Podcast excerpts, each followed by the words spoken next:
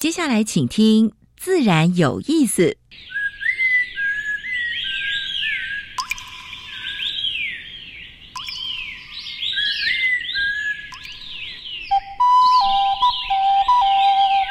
大自然是最能启发人心、最迷人的教室。透过鸟语、虫鸣，顺着山峰、水流，教给我们自然万物的盎然趣味与生命智慧。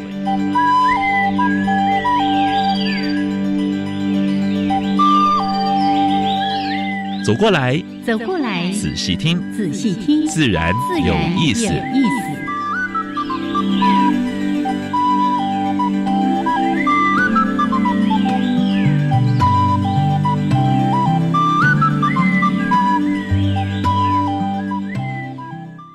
Hello，亲爱的听众朋友们，大家好，欢迎收听教育电台，自然有意思。我是平视，我是燕子。好了，杨老师，天气有点凉哦。哎，你这个礼拜跟上礼拜衣服差很多哦。我 今天特别特地加上薄围啊，惊寒没办法。哎，哎，所以早晚大家还是要注意一下，因为真的突然间那个冷风一来哈，那个。温度就降得很低，没错。你没看我今天。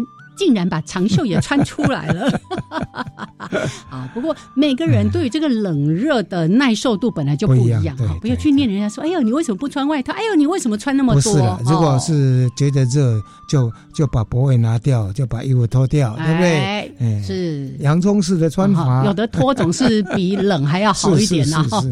OK，来，希望大家注意到最近这个天候的一些变化，好好的注意自己的安全，尤其这个接下来天气越冷有很多的一些传染性的疾病啦、流感啊等等的，心血管问题，对不对？哎哎，好，这个随时照顾好自己的健康。OK，来欢迎朋友们在每个礼拜二上午的十一点五分到十二点加入我们的自然有意思。好，一开始还是由杨老师为大家来介绍我们的两个小单元。一个单元是自然大小事，跟大家分享过去个礼拜全世界、全台湾发生过比较重要的农业、生态还有环保的事情。是。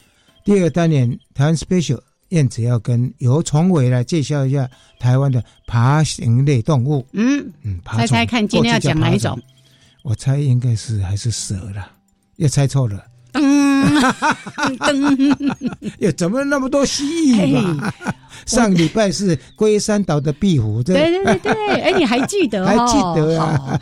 哎，我其实，在跟崇伟进行这个系列之前，我还真不知台湾有这么多壁虎啊、蜥蜴呀。蛇我本来就知道，哎，大概这些种类哦。蛇我们后面慢慢再来说给大家听。是的，好。另外呢，在主题时间，我一定要先说，我每次在录音室里面邀请到这样的年轻人，我都带着无比的敬意。嗯，老师，你知道为什么？为什么？你说？因为我觉得我这么年轻的时候，我没有对环境有这么大的意识，哎，有蛮蛮蛮好的热忱，对，真的真的。哎，这个人是。我从大学就刚才就就教过你看着他长大的是吗？是啊是啊，研究所进到研究室，然后最然，呃，已经到博士或者人竟然绕跑，哎，没有抓回来毒打。然后跟他讲说，哎，老师哦，去做做生意看看，看看生态是不是一门好生意，要试试看。嗯，结果一试。试了好几年，是。那今天请他来现身说法。OK，来，他的名字叫做吴家燕，亮点生态公司的这个负责人。好，来家燕呢，待会儿很小的一个公司了，但是呢，哎，整个心路历程就是说，你会发现，嗯，很多人年轻人其实蛮有热忱的，是是，有些人他要从事教育哦，嗯，以前过去学昆虫的以前真的没有这样子的，不是去考高考去卖农药，不不卖毒。贩毒。就。就是就大概还在当老师，大概这几条路。那现在年轻人哎，他一进来，他一进来啊，他说：“哎，老师，我要学环境教育，我要做生态教育。”他就专走在这块。对呀，啊，有的他哎，像这个就是半半路出家去做生意的，是念书念的有点烦了。这一定跟老师有关系。好，我们待会儿呢，主题时间，请家燕跟大家来谈一谈，到底生态是不是一门好生意？当然，这样的生意对我们的环境永续是非常有正面的。哎，是的，更多年轻人做这一做这一块的话呢。能够把他念书的时候那热情展现出来。是是，但是不能当奸商哦。哎，好，我们待会儿再来聊。先加入第一个小单元，自然大小事。风声、雨声、鸟鸣声，声声入耳。大事、小事、自然是，事事关心。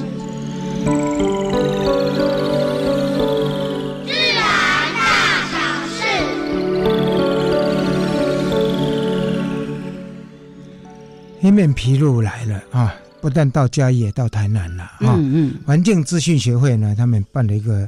呃，生态工作假期活动啊，就在嘉义来举办，看看它的会员田里面的，其实不只有那个黑面琵鹭，还有蛮多的鸟类，对，所以这是蛮好的一个一个活动了哈。是，然后也特别介绍一下台湾。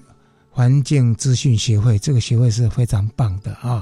那大概这么多年来，就是收集国内所有的就是环境新闻啊，然后也有一些国外的啊，所以应该应该给他们鼓鼓掌啊！然后他们现在要成立一个基金，已经成立了，对对对，但是呢还没有通过啊，哦，还没有正式啊，对，前前很短时间就把两千万募到了，是。我们祝福。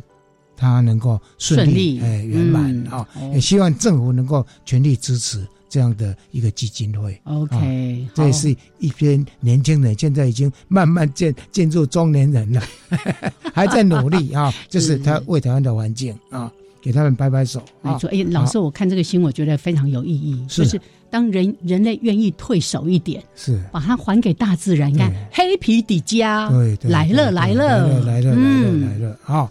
还有呢，呃，我们也要肯定那个国那个那个那个国有财产署啊，嗯，现在已经举现在变成署了啊，呃，他们把蛮多西部的一些海域盐田的地方，都是就是给民间团体的认养。他上次说的山之巅，水之滨，对，把一些就是包括那个在。将军的乾坤乾坤森扇形盐田，很漂亮的哦啊！那这个地方呢，是由台湾环境规划协会的认养。他们发现这里面不但有鸟哦，还有蛮多的什么呢？呃，倒立水母，也就是鲜肉水母。嗯嘿，而且鲜肉水母的那个触手呢，也有一些呃绿藻共生啊，所以他们。如果大家还没有看过的话，应该趁这个时候呢，好好去看一下。是，对我真的没看过。蛮好的，蛮好的环境教育场域啊。好，再来一个比较不好的消息哈，台中机场机场之外呢，发现有一只大冠鸠，它的哎右面的翅膀截断，右脚啊，这这算鸟疾吧？对，应该是飞行器的鸟啊，就是。撞到了怎么样哈？这到时候没办法，就安乐死啊！所以这是比较不幸的消息。但是呢，当这些鸟接近机场的时候，其实也有风险。嗯啊，飞机上也有风险，要做好一些相关的防护。是是是是。湖山水库周边的老竹林啊，蛮杂乱的啊。现在他们把它整个就是拿掉，嗯，改种生根跟蜜源的树种。哦，吸引蝴蝶能够来这边活动，那种种蛮多他们的原生植物啊，给他们摆摆手。好，曹静你知道是在是在哪里吗？在海科馆那边，对，在基隆海科馆那个地方哈，他们禁渔哈，而且执法成效非常显著啊。那最近呢，就是。呃，海洋生物研究所的博士班，他们在那边做调查，发现这边的鱼种有多少呢？一百五十一种啊，一百呃，记录到一百及一百五十一种啊，所以这个比例要比那个附近的深澳多两倍啊。它从生物量啦、鱼种数啦，还有个体数。这样来来做评估的啊，所以有禁语真的是效果就马上呈现出来。这个新闻留下来，后续来追踪一下。好，嗯，开放三年之后呢，山域事故发生相当多啊，而且呢，就是一些比较不幸的事件或者是山难事件，比过去都很多。其实到现在都还一直对呀，就是三不五时，你就会看到哦，哪里又发生山难，哪里又发生什么样的一些事件。这个除了宣导之外，我想这是。你不，你如果要上山的话呢，不是说随便去呀，是对不对？要上山的话呢，来燕子讲一下，为自己负责。对，装备，你的体力还有相关的一些东西都准备好，包括路径啊、地图啊等等的。还有一个很重要，要结伴。还有一个商业性团体的规范也要出来啊，因为现在就是有一些商业性团体哦，他也没有注意到这些，就是怕说。带太多人去会把基地破坏掉了。是啊，说到这个，顺便念一下：带上山的垃圾，请带下来。带下来，对对对对，养成一个好习惯啊。好，北科大的师生呢，在研究强化沙岩的技术，因为我们知道那边有蛮多的蕈状岩哦，那个脖子越来越细，还有还有那个美人头，对不对？啊，所以已经有学校的老师、学校的学生呢，关注到这样的问题。我想这是蛮好的事情。好，云林县它有推畜牧汇水资源化，就是没有所谓的畜牧汇水的，嗯，这些都是资源呀，你能够灌溉，或者是说如果大长一点，它可以做沼气、沼气发电，对不对？二零二五年之前如果没有申请的就要开发，我想你跟他拍拍手。这个做的相当好，好，最后跟大家分享的就是说，科学家已经发现到，现在大家在呼吁呼吁那个山土，对不对？嗯哼，山土不要说老是种某一种，哦，这个比较漂亮，这个我喜欢，应该要多样性，而且呢，现在的海水海水软化，对不对？所以要种点耐热性的这个种类，那个。新闻标题说叫做投资组合，哎，我觉得好有意思，这蛮好的，对对，就把商业性的这都这个投概念，哎，概念带到这里面。好，最后，然后讲燕子看看到这个消息，一定会特别开心。财山附近哈，你如果喂猴子，也，不是只有财山呢，是，所以你就喂饲猴子的话，要采花，而且他划了二十二件哦，嗯哼，总共花了多少钱呢？五千块到一万块哦，是啊，所以有七个热点，他们都要加强巡查，而且露营就让你没有办法就去去去去去有证据在啊。这个高雄市政府做得好，哎，当然是不是应该来做？其他公园是不是也这样来做呢？好，这是今天跟大家分享的自然大小事。等一下，燕子要跟尤忠来介绍台湾的壁虎。台湾的壁虎是不是是蝎虎啊？对，它也是壁虎，没错啦。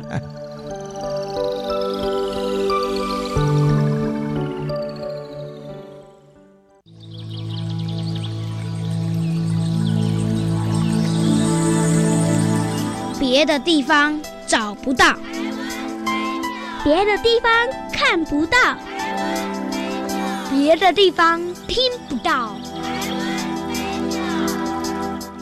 What?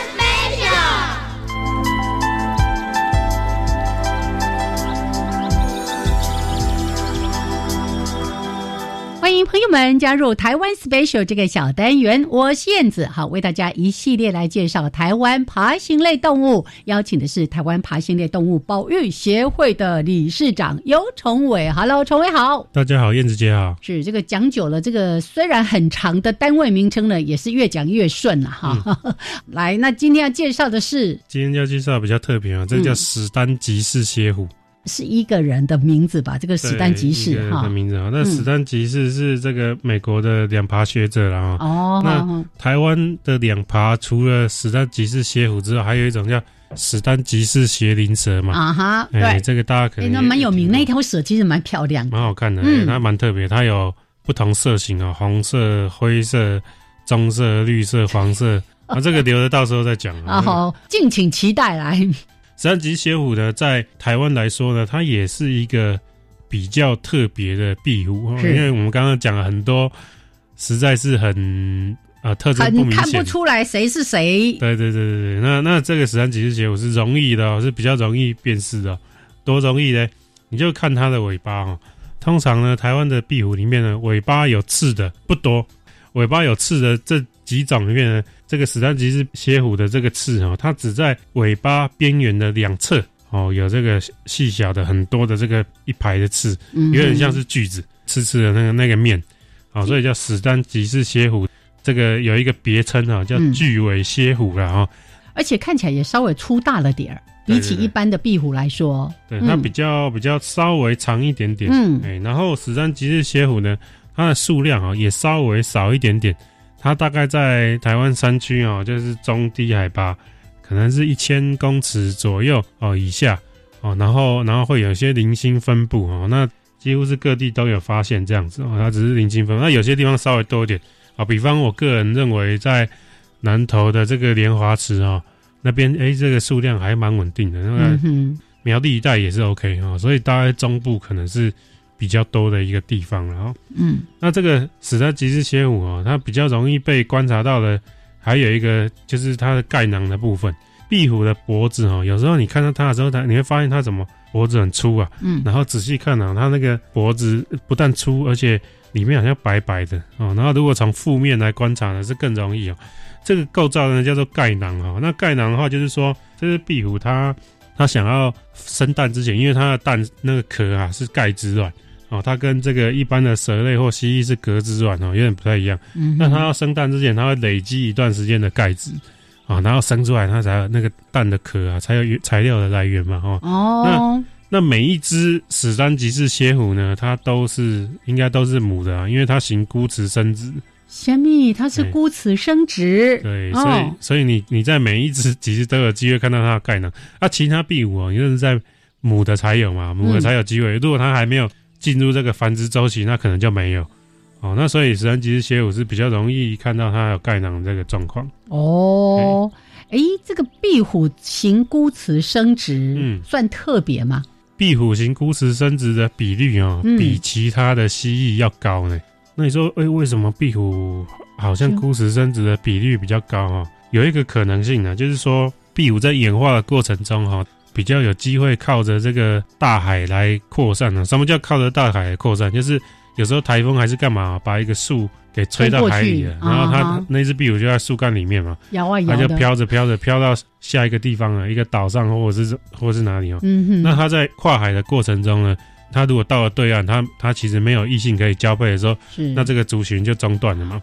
哎，那可能是因为壁虎比较容易发生海漂的状况哦。那你海漂过后，可能就打开了它可以孤子生殖的这个开关，然后它就开始做，哎，行孤子生殖下去哦。那觉得这样挺有效的。再下一次，那你经过它如果海漂的不一定是同一只啊，它多代，它可能在这个一百代里面，可能海漂五次。这个孤雌生殖的能力哦，开的越来越顺畅，是是哦，所以它就就慢慢的就演化成这样的东西了。那那其实这个孤雌生殖哦，我们现在近代的对爬行动物的研究哦，有发现它可能是普遍存在于爬行动物内各种类群的哦。你说哎，这个壁虎是孤雌生殖，早就不是新闻。那但是有一些蜥蜴甚至蛇类哦，它也可以孤雌生殖。哦，那它比较特别的是。平常都是两性繁殖的，但是在特定就是没有异性的状况之下，它可以决定它要孤雌生殖。了解，它可以选哇，为了要繁衍下一代，竟然还可以开启这个开关，神奇啊！超能力。那那个我们我们很熟悉的那个叫科莫多龙啊，是科莫多龙是世界最大的蜥蜴，对呀，那个东西它也可以孤雌生殖。嘿，曾经被发现它会孤雌生殖，就是因为有一只养在。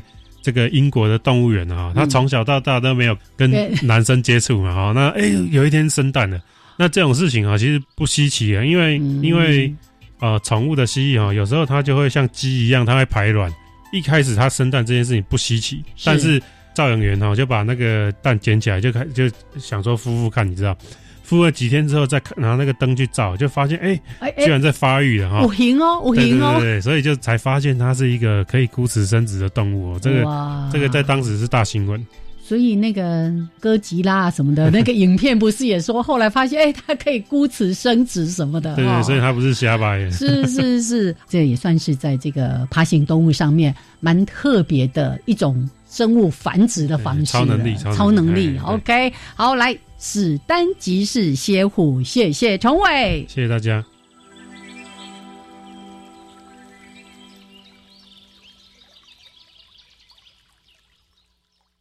好，现在时间是上午的十一点二十四分，欢迎朋友们继续加入教育电台，自然有意思，我是平视，我是燕子。嗯，今天我们访问的是亮点生态有限公司的吴家燕。嗯。他是我的学生了，是家燕好，燕子好，老师好，谢谢你今天这边接受访问。因为燕子说要找一个，就是目前在从事呃生态有关的啊这些公司来谈一下，嗯，谈他的心路历程。没错，没错。然后我说，哎，也许可以找找找找家燕来啊，聊聊。是来那个亮点生态。是刚才呢，已经先破题了，说 那个生态是门好生意嘛。不过。我们待会儿再来说说那一门生意。先来说，老师刚讲了，没有抓回去毒打。为什么读书读到都博士要拿到了？那已经博士候选人了，已经对呀，是啊，是啊，哎呀，啊，就是没有论文交出来啊，是是，然后就去从事生态方面的一些产业。对，对，其实是这样。其实我我真的是从小就很喜欢昆虫。非常小，因为我小时候住在土城的山上，哦，然后我大概三四年级的时候，我的我的爸爸妈妈都是都是学校的老师，那他们就带我去三峡那个游牧国小，三峡游牧国小看萤火虫，哦，那那个时候看就觉得哇，很震撼啊，那个。满山满谷的萤火虫，然后回去就会找相关的书籍来看嘛。哦，那那时候当然就会看到老师的相，不小心就看到杨老师的书。哎，你要你要不想，你要你要很小心才能看不到，啊 那很难看不到的。对啊，然后就觉得哇，我以后就是要想要念这个，你知道吗？想要做这个。从小立志，从小立志，然后从四年级参加那个昆虫研习营啊。啊，台大办的，台大办的，那时候还叫植病系。是是是。对，然后我就觉得说，我以后我一定要要要念这个植病系。我要念这疾病，我要做这个昆虫学。里面有昆虫组跟病理组啊。现在现在这个叫呃病理微生物学系跟昆虫系，昆虫学系分成两个系了。我就决定要念这个昆虫。那呃，当然我我们家人都很开明，就说没有问题啊，你喜欢念这个昆虫，你就努力啊，朝这个方向去。那我也很幸运，到大学我就顺利进了昆虫。那个时候就没有治病系了，就变成昆虫系。对对对对。那我其实我进大学的时候，我并没有觉得说我未来会。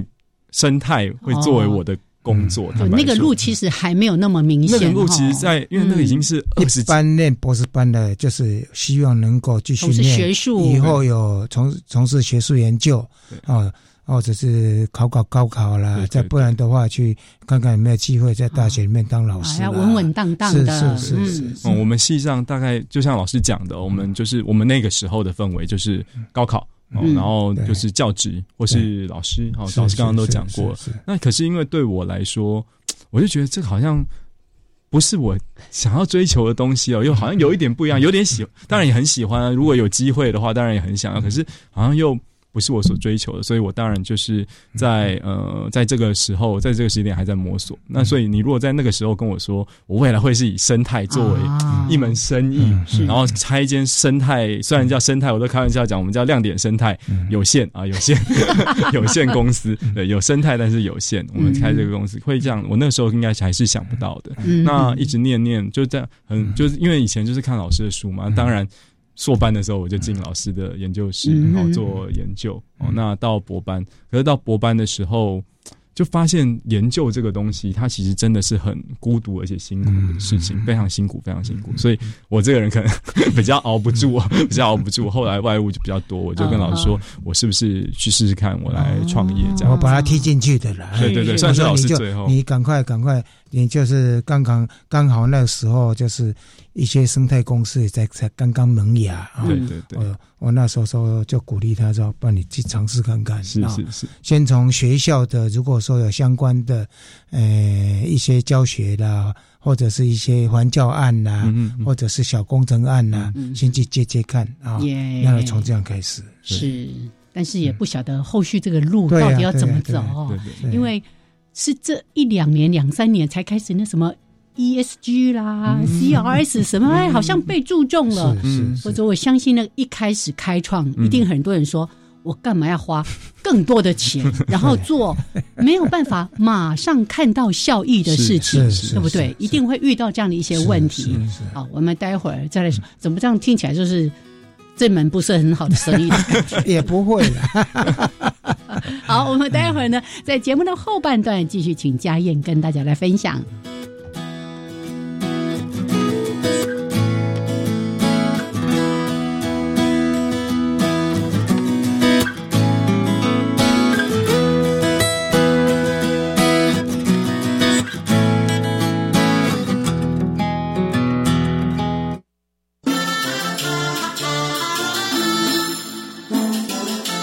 大家好，我是望向未来的书店主持人吴家恒。在台湾的各个城市与乡镇，有许多独立书店，各有不同的主轴，展现不同的面貌，值得我们去认识、去游玩。欢迎每周日下午一点零五分收听《望向未来的书店》，收集属于自己的独立书店待访名单。我以前在学校就有申请就学贷款，但是刚踏入社会要缴贷款有点困难呢，怎么办？我也有就学贷款啊，但是我有办理还缴本息、延长还款年限，另外还有一种是只缴利息不还本金的办法可以用，这样就可以减轻还款的负担喽。好哦，有了这些宽限的办法，我才能跟你去旅游。耶！我们赶快来向贷款银行申请看看。以上广告是由教育部提供。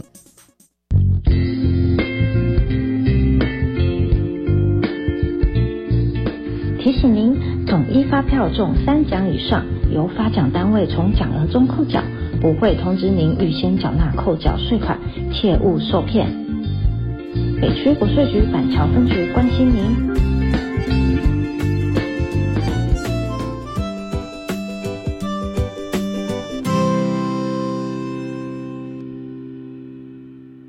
加外加外，阿玛波拉，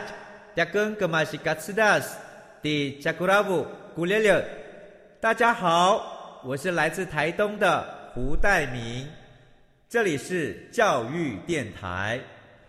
那罗哇那咿呀那呀哦哎呀，那是你呀鲁玛的呀恩哦，朋友们就爱教育电台。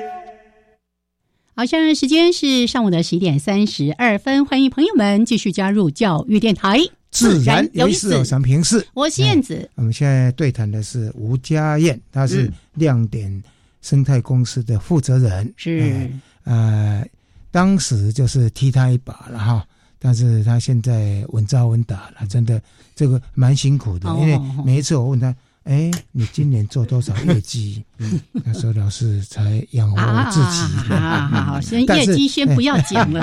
啊啊，他就是慢慢从学校哈，就是我记得好像是从学校的那个一般生态园或什么之类的一些小工程开始做嘛，对不对？是是是，就是一开始就是老师也鼓励嘛。那我们其实我们最早以前第一个案子是有做到，呃，我们台积电的那个萤火虫的富裕案。哦，所以我们公司叫做亮点嘛，是这个亮点 对自己有一个期许，你知道吗？说以后我可以做 萤火虫的这个小时候的梦想，对不对？所以才叫做亮点生态有限公司。哦，原来对不对？有那个亮点是哦。那呃，后来当然这个这可遇不可求这种案子。那一开始我们都是因为我本身也是环境教育的老师，那常常去学校演讲嘛，那会被邀请去演讲。那学校演讲演讲，校长也会觉得说，哎。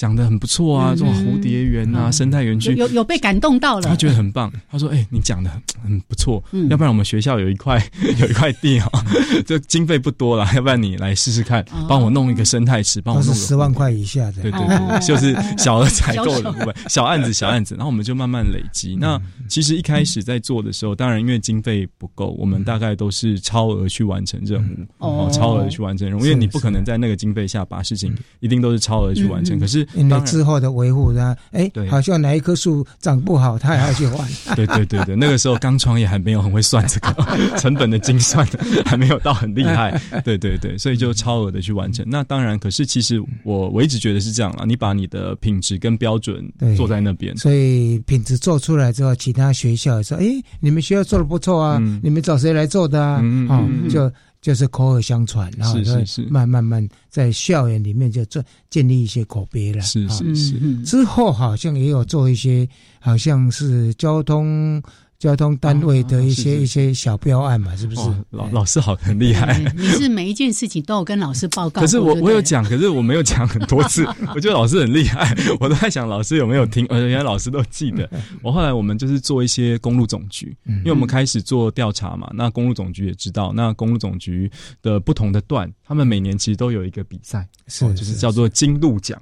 那金鹿奖除了要比那个鹿有没有漂亮之外，那也要比生态有没有好，所以他们其实就开始委托我们哦，包含到今年其实都还继续持续的，对对对，代表我们没有乱做，人家持续的委托我们帮他们做这个生态的路道路周遭的栖地的生态调查，或是生态栖地的规划。一个是先做调查，调查之后做规划。然后大概都是鼓励用一些比较原生的植物嘛，是是是，还包括一些蜜源植物之类的啊。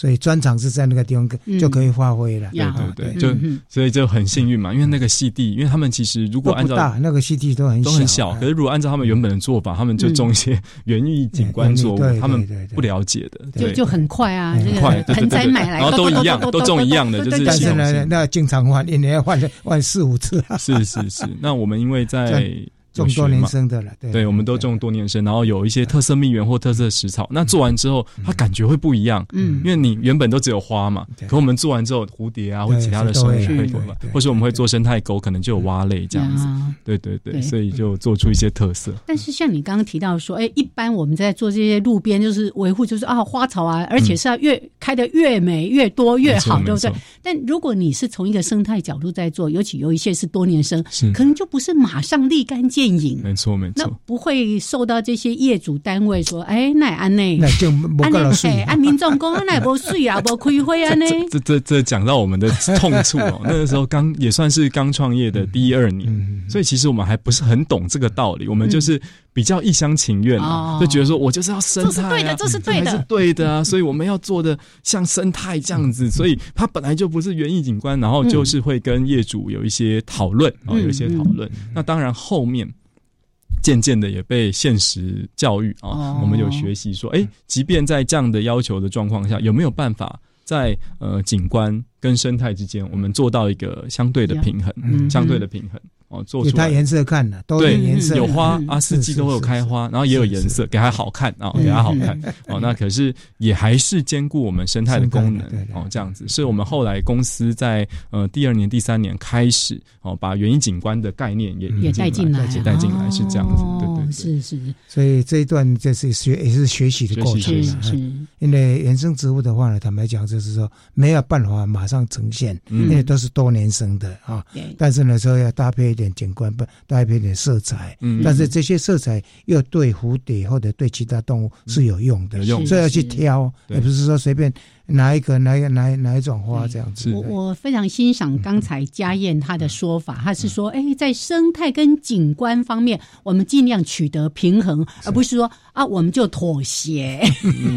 不是用一个消极的态度在面对了。我觉得就是，我觉得人还是要有坚持，要有原则。那么容易妥协，我们的公务员现在水准也蛮高的啊，就是我可以等啊，就是不错，所以这就是也能够。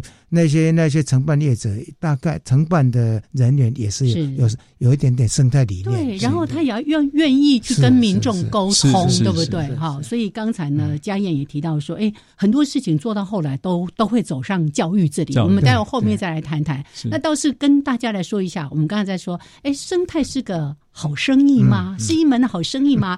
那你们会从事的包括哪一些事情？像我刚才听到说，哦，你们要去做生态调查啦，做一些营运啦、营造啦，哈，或者是规划，好像好多的事情都需要去处理跟张罗耶。是是是，生生态其实真的是它包含的面向太广了，太广了。所以我们其实我们公司的业务，就像刚刚老师和燕子姐提到的，我们有做所谓的基地营造。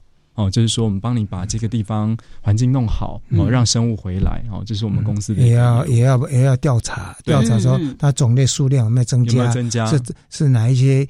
有没有比较重要的这些种类指标？指标生物，指标生物有没有回来？啊，那这个部分，然后生态调查，后来就转成生态检核，生态检核，生态检核，对对对。哦，现在也是蛮流行的。现在工程之后呢，之前或者之后都必须要做做这种检核。对，这个我我想这是进步了的。是是是，其实嗯，也可以说真的是感谢。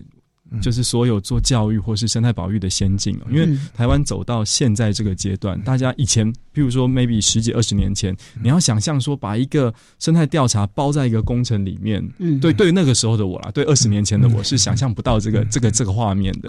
那现在是很多案子哦，他都被要求或者他自己主动，有的时候他没有被，他主动就说，我需要知道我的这个工程做完，嗯。生物项后续到底有没有变好？那我做之前，我要知道说这个地方。有没有有什么资源？有什么资源？有什么特色资源？啊，有没有保育类的？会不会我不小心动到影响到他们？所以他们会委托我们做施工其实，在不是施工之前的。施工前，在设计阶段或核定阶段，就是在请经费的这个阶段，我们就已经会先进去了，嗯，就会跟他们一起做调查，一起做研究这样子，然后在做施工的前中后，然后在后续的维护调查，去了解整个工地对这个工程对这个当地环境的影响。但是这个里面有一个非常重要的那个成本。成本负担、人事费。是是啊，你怎么去运用这一些团队？是你专门聘请一些人呢，还是说，哎，有些人就是做 part time 的啊？这个那个团队，因为还是选过的这些团队，如果说他做出来的调查、做出来的那个那个设计不是很好的啊，品质不是很好的，那个那个是会被批评的。是那你怎么去？去去去去去去掌握这个部分。其实我觉得这一点算我很幸运的一个地方，就是我身边，因为我们这个圈子其实不大啊，那我身边其实有非常多很棒的伙伴。嗯，哦，那他们在因为生态调查团队，或是生态检核，它其实包含的向度很多。哦，生物啊，哦，就包含动物、植物，它就很多类群，每个类群其实都有它。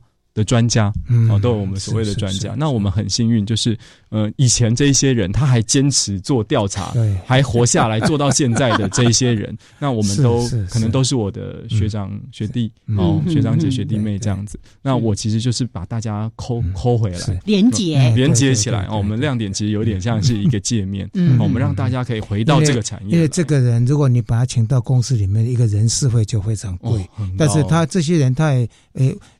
有蛮多达人，他是自己想要在独立作业，但是可以一起合作这样。他他比较喜欢自由的，对不对？所以大概就是结合这些人力嘛。没错没错，老老师其实很了解了，做生态的人其实都很追求自由，他们都自由自在，不太不太受拘束哦。所以其实我我们亮点就是把这些自由自在的人，让他们让他们在他们很舒服的位置做他们从以前就很习惯很喜欢做的事情，然后把这些成果我们再整合起来。嗯，哦，然后呢在跟，因为我们刚刚老师有说，我们其实是亮点最早期是做工程，嗯，哦，我们有做大大小小的学校工程，当然小案子之后也有做一些标案，是，所以其实我们对工程的了解比一般的生态公司可能会多一点，哦，因为我们有实际做过工程嘛，对，所以当我们得到这些生态资讯，我们其实比较懂得跟呃工程顾问公司或者是营造厂。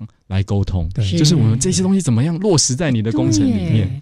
其实你们的工作还不只是跟这些各个领域的专家学者，大家可以都在一起，你们还跟上下游 在连接。就是上一些做工程的，他们不懂生态，完全不懂，完全不懂生态的，他也需要这一块的时候呢。如果找对人是会做得很好，找错人会做得很糟糕。会不会有时候看到快要喷火的那个，我没有概念。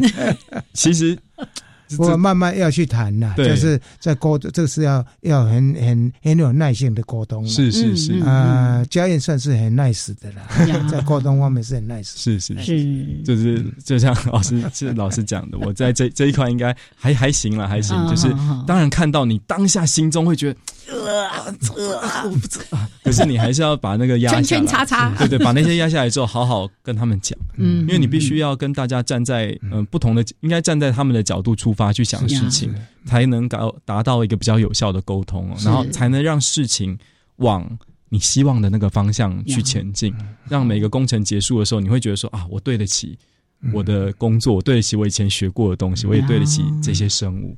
哦，是这样子。当然，公司现在成立大概五年左右嘛，六年哦，六年其实快要七年，快七年了，很快哈，时间很快。好，那你你自己的经验，嗯，这些跟上下游上下游之间的协调了沟通，你们觉得有有越来越好？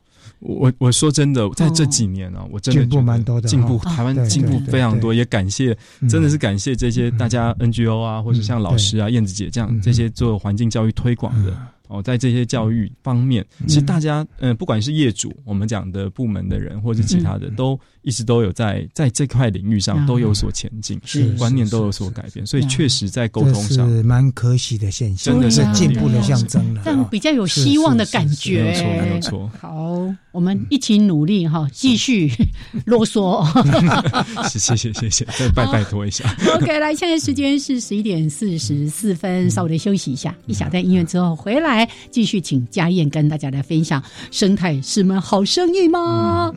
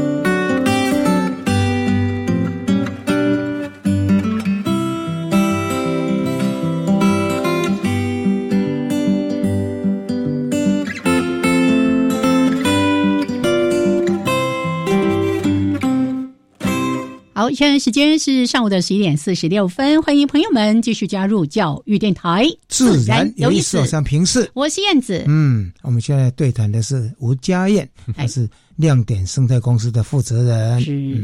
真的是非常年轻有为，佩 服佩服。谢谢刚才呢，在音乐当中，其实我们还一直在聊着关于生态的这样的一些相关的工作啊。那其实这成立将近七年。嗯也经手了不少的哦这些案子啊等等的，是不是我们可以透过一些例子，也让大家了解到哦，我们所谓在做生态的一些相关产业，到底在做一些什么事情？嗯，其实我们做的案子其实蛮类型蛮多的，大概可以每一个都跟大家就举个例子来分享。那如果就刚刚生态检核的这个部分哦，大家不知道最近如果是这个同温层，可能会看到有一个漳河湿地。哎，我最近好多朋友都。虽然还不到洗版呢，但是常常就会看到有人说：“哦，我们去漳河湿地，然后拍照，对不对？”他们说这些生物好丰富，好像就是永和社大在那边慢慢走嘛，是是是，就是在那个新店溪旁边，就靠近永和那个地方，靠近中永就中和教中和教道下面，它有一块，它其实是一块，真的是一块细。也不算湿地，它就是一块湿地啦，是人工净水湿地。对对对，它其实是一个人工净水湿地。人工的。对，那它其实是我们算是我们公司生态检核哦。如果说检核，我又回想一下的第一个检核案，是我们公司的第一个检核案。那这个检核案其实是希望说能够让这个湿地在做完之后的生物像。不要只是单纯净水而已哦，不要只是人工净水、污水处理的功能，让它还富有生态教育的意义。嗯，哦，那当然了，很也很高兴做完的这几年，如果大家有看到有人去打卡或是有人去拍照，代表说我们那个时候做的努力还还还算是有收获。那当然，那个得奖了是吧？有有那个有得，老师很厉害，都有记得。他有得那个全国水环境大赏的乐活生态奖，哦，是有得到这个奖的肯定，那也很很高兴了。我们第一个案子是对那个时候做检核。其实，因为刚开始做，其实也说真的哦，也不是那么了解什么是检核哦，只是就知道说我要把，因为我们背负的这个，我不知道我们背负的这个名字哦，亮点生态嘛 哦，然后会觉得说啊，我们是老师的学生，我们一定要把生态这个东西做的有模有样的，所以其实那个时候那个案子做的很辛苦，嗯，因为。其其实经费不多了，经费不多。那我的要求又可能有点太高哦，就跟周边的伙伴都甚至有一点，有一点，对对对，有一点快。他说啊，你为什么要做到这个程度？为什么一定要要求你在这个地方你的设计为什么要帮他想那么多？一般调查就调查完就好了，你还要跟他说啊，怎么样做实际的回避减轻缩小补偿的实际作为啊，或怎么样，或者为什么你要做量化分析？这些东西都是不必要。我说不行，就觉得你管太多了，对，要求太高，做太多了。对，可是我说不行，我们要把标准做出来，这样人家以后才知道说啊，生态检核其实是可以做到这个位置、这个标准的。那以后你的品质出来之后。这个标准立在那里，以后大家就会依循这个标准来做事情，那也对这个整个生态环境是。也才是真正有价值。所以那个时候讲，那也很很很感谢啦，有得到一个得到一个奖，很定这样子。对，从刚才就一直在讲生态检核，很多人听到这个名词就会觉得说啊，你不是去就是指指点点，然后说啊，你什么地方不好，什么地方要改进这样子。可是看起来不只是这样，做资源调查，是各种物种的资源调查，是然后要季节性的，然后看它的变化。做了之后有没有比较好？对，有没有还有没有会失去什么？对不对？所以这个都要蛮严格的。这样听起来怎么好像没有退场的时间？你们一直必须检核下去的感觉。没有没有，做到一个程度之后就交就交给原来的物。业主对。业主要去做经营管理，是是是是。是。那当然也有持续委托我们。对的，如果说还持续的话呢，就是持续继续检核下去，继续付委托下去，继续调查了，继续调做资源调查，长期的然后呢，可能还要有一些把教育的 case 就带进来。对。啊，把中小学生的把一般民众呢都带进来看，对，好像那影响力就蛮大的。它会是一个很好的环境教育的场域了，是，它就变成一个示范的地点嘛。那大家来也看到说，哎，我原来这样做，生态就因为其实你他的他的做的东西，其实就是我们把我们以前在学校所学的，在研究所学到的东西，跟工程的东西相结合，结合，那结合你落实实践在那边，人家会发现说，哎。其实是可行的，是没有生态没有离我们那么遥远哦。那民众啊，小朋友、大朋友过去那边，他会有很实际的感受。对于这个东西，学理跟工程的结合的这个部分，他会感觉到说它是不一样的。还有台积电那个萤火虫富裕也是一个例子了啊。对，呃，萤火虫富裕它跟易捷，对对对，开疆辟土，现在哎，台积电几个厂区也都有了。我看过那个影片哦。对对对，有我们就是从也是从跟老就是跟老师讲一样，我们从调查，然后到种源哦，到找种源哦，然后到怎么改善改善基地，原来的要先从它的基地改善来先做起，然后七地的规划设计到植栽配置，然后整体的去把这个案子做起来，然后最后看到说啊，萤火虫飞出来。现在 现在接棒就是那个一姐，对对对，一姐。在整个做的还不错，哎，很棒很棒。一姐一直在他们在台湾这边到处跑，就做的都非常好。对对对，这几句话好像把这件事情讲完，但是那个听起来每一个 还有每一个名词，还有最近在做一些昆虫旅馆的啊，也做的不错。那导入教育，对不对？那也是他跟另外一个研究生，就是廷硕，庭硕，你来讲一下好了。对，廷硕其实很早在。我念博班，他也念博班的时候，他就有这个想法。两个都放弃念博士学位，我们两个可能很好了，所以悲伤的老师 比较不乖啊。对，那他就一直想要做，就是他我们两个都做七弟，可是庭硕比较 focus 在独居风，独居风，独居蜂哈，因为他的可能跟他的那个博士论文题目有关系，他是做小风那些的嘛，所以他就是做风旅馆。那我们就把跟他结合，就是我们做成昆虫旅馆，就是平。硕的蜂哦，再加上一些呃其他的甲虫类啊或什么的，然后我们也去看国外的文献，看看外国人家是怎么做昆虫旅馆的。然后在台湾用，因为台湾的地形啊或气候跟国外又有一点点不一样，所以我们在台湾可以 modify 一下，然后在台湾做自己适合的昆虫旅馆。哦，那也有在，其实也在蛮多地方，现在渐渐也落实这个旅馆的概念。其实在我刚创业的时候还没有那么流行哦，可是在这几年哦，包含中部东。部都有哦，都有，而且很蛮有趣，因为他大家不知道怎么做嘛。哎，我想停售的功劳也蛮大的，很大把理念都推出去。对，然后去年你还记得我们到那个荷兰有没有？荷兰的那个花博啊，还有那把昆虫旅馆、蜂旅馆很美的，对对对，都都融到里面。是是，因为这些蜂它可以在农田里面，在自然界里面，但是。蛮容能控制害虫的一个蛮好的媒介，对，是，就是这不是传统，不是只有传统的蜜蜂，对，其他的蜂，突栖蜂类它有它的生态角色，是，而且做教育。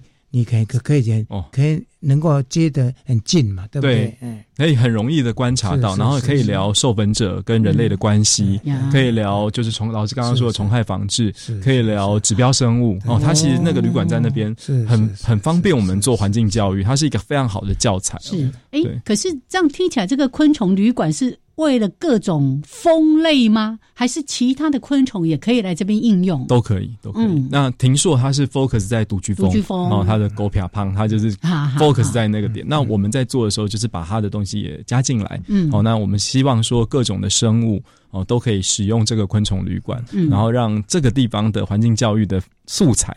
或是教材能，或是资源能够更丰富。那未来包括在公园里面的独角仙、锹形虫啊，对对，这些可能都把它要融进，要融进去，就不要只是把一些枯木啦、一些堆肥啦，就是废弃的那个，呃，那个、那个、那个、那个我们那个修树完之后的东西，也都能够留下来用啊。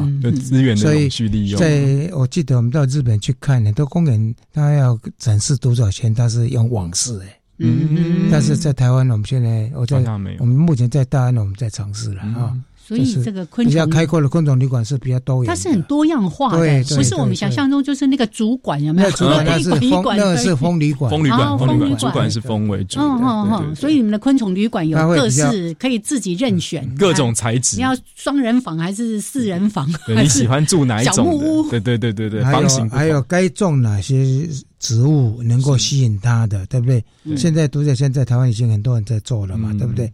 包括光蜡树，啊，独角仙，那底下要一些要一些堆堆肥啦、枯枯木啦之类的啊。嗯对，哎，真要懂的事情真的太多了，还还要念书了。其实说不爱念书，现在就是 就是现在就等于把书本上面跟用实用上要做结合，什么地方哪一个哪一个环节做不好，就要去检讨。嗯，因为。在这些虫子繁殖过程中，一定有虫子会病死掉嘛，对不对？要怎么避开这一些？就像像独角仙的幼虫啊，它会得到什么病啊之类的啊？还有像那些蜂类，它来的时候是不是健康，对不对？都要去进一步都要去做了。是是是。好，那最后剩下三分钟，我们就来谈谈。你刚刚也提到说，不管在做前面的这些生态的调查啦、检核啦、栖地营造等等的这些所有的事情，到最后都要回到一个非常重要的面向，就是关于教育。对对对对对，我觉得教育真的可能在我嗯，我这样创立这间公司。到现在，我认为它可能是最最重要的事情，就是包含我们讲的每一个东西。刚刚讲的呃，昆虫旅馆，我们最后也是回归到它是一个很棒的教育的素材。那包含我们在做这些工程哦，在做这些生态检核，我们会跟业主哦，我们的工程顾问公司或是呃营造厂或是工单位，我们会常常有很长时间的沟通。那一开始我们也会觉得说啊，他们好像都听不懂我们在讲什么，没概念，没概念，距离好像很远，好像鸡同鸭讲。那其实不是哦，时间拉长。